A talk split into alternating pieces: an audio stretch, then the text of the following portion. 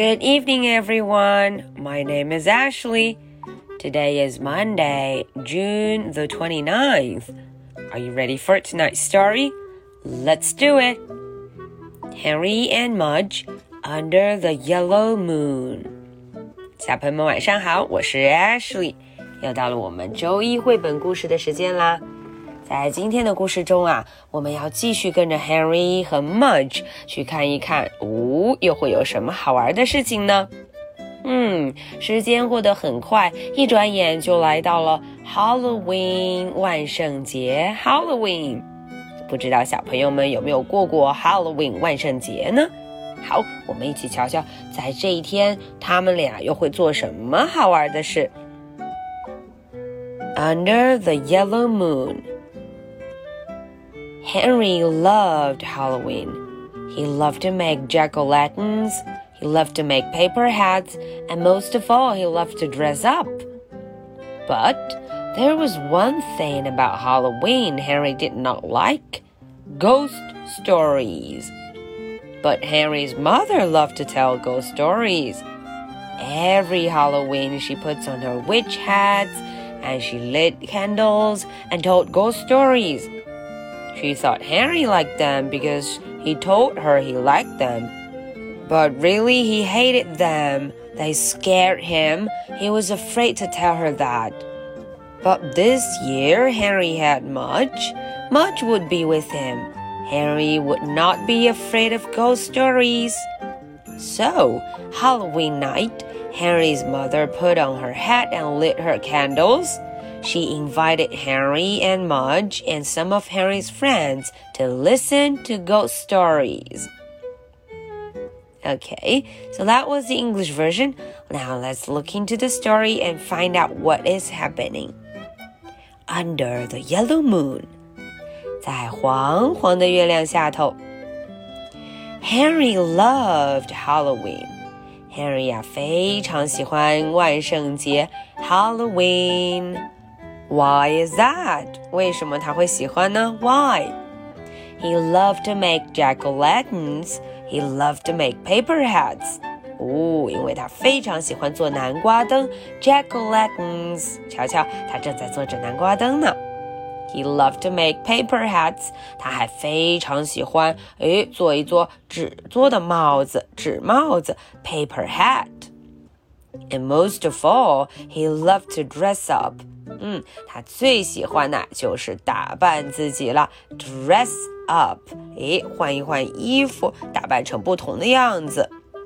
But there was one thing about Halloween Henry did not like: ghost stories.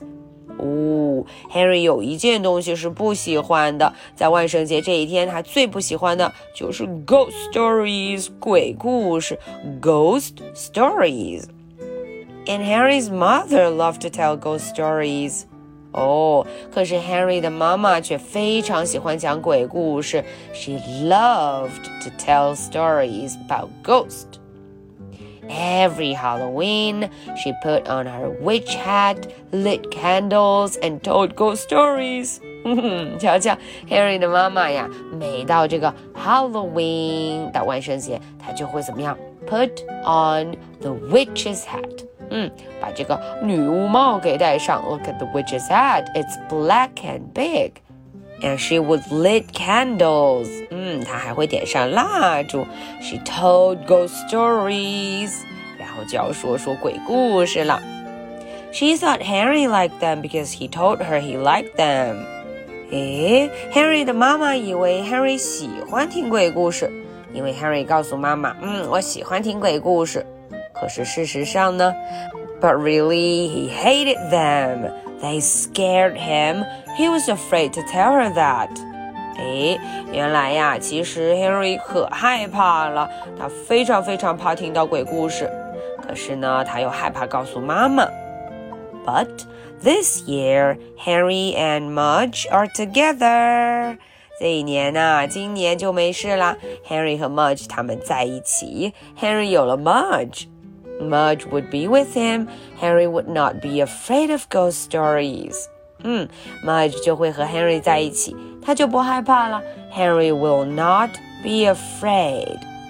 So, Halloween night, Henry's mother put on her hat and lit her candles. 嗯，到了晚上了，这个万圣节的夜晚，妈妈又准备好喽。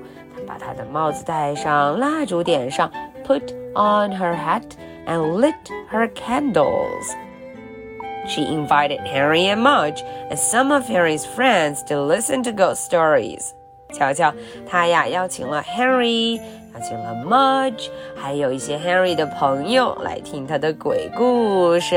啊、uh,，so there are some of Harry's friends. All right, so this is the end for tonight's story. Now, are you ready for my two questions? Question number one Why did Harry like Halloween? 嗯，这个问题很简单了。为什么 Henry 喜欢 Halloween 万圣节呢？Why did he like it? Question number two. Do you like ghost stories and why?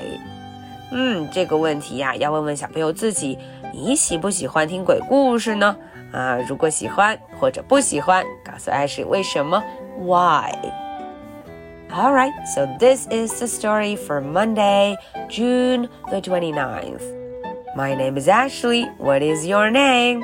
So much for tonight. Good night. Bye.